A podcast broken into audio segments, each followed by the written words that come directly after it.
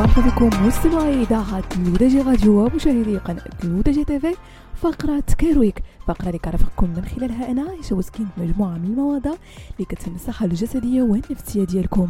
مع قدوم مناسبة عيد الأضحى مستمعينا يعتاد العديد من الأشخاص على تناول كميات كبيرة من اللحوم اعتقادا منهم بأنها مليئة بالفوائد الصحية ولا ينتج عنها أي مخاطر صحية قد تضر بالجسم. لكن الأمر عكس ذلك فكثرة استهلاك اللحوم بإمكانه أن يعود على الجسم بأمراض وخيمة فوجبات عيد الأضحى غالبا ما تفتقر إلى الخضار وهذا يمكن أن يتسبب في بعض المشاكل الهضمية كما أن لحم الغنم يحتوي على نسبة عالية من الدهون مما يزيد من خطر الإصابة بأمراض مثل ارتفاع ضغط الدم وارتفاع نسبة الكوليسترول وارتفاع نسبة السكر في الدم. إليكم مستمعين مجموعة من العادات الصحية التي تساعدكم ما أمكن في تجنب الأمراض طيلة أيام عيد الأضحى. أولا تناول وجبة إفطار متوازنة.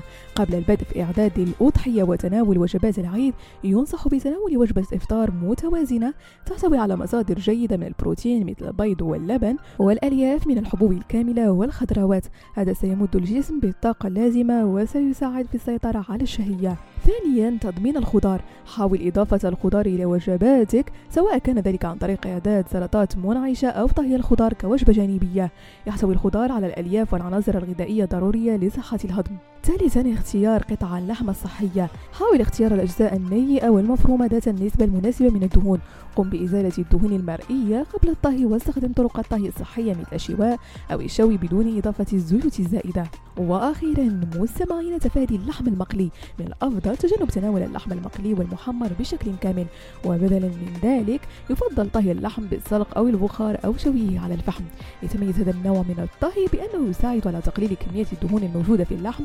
فعملية طهي اللحم بالبخار أو السلق تساعد على إزالة الدهون الزائدة بينما طهيه على الفحم يتيح للدهون الزائدة النزول وتصبح أقل بكثير. بهذا مستمعينا كنكون وصلنا لنهاية فقرة Care Week.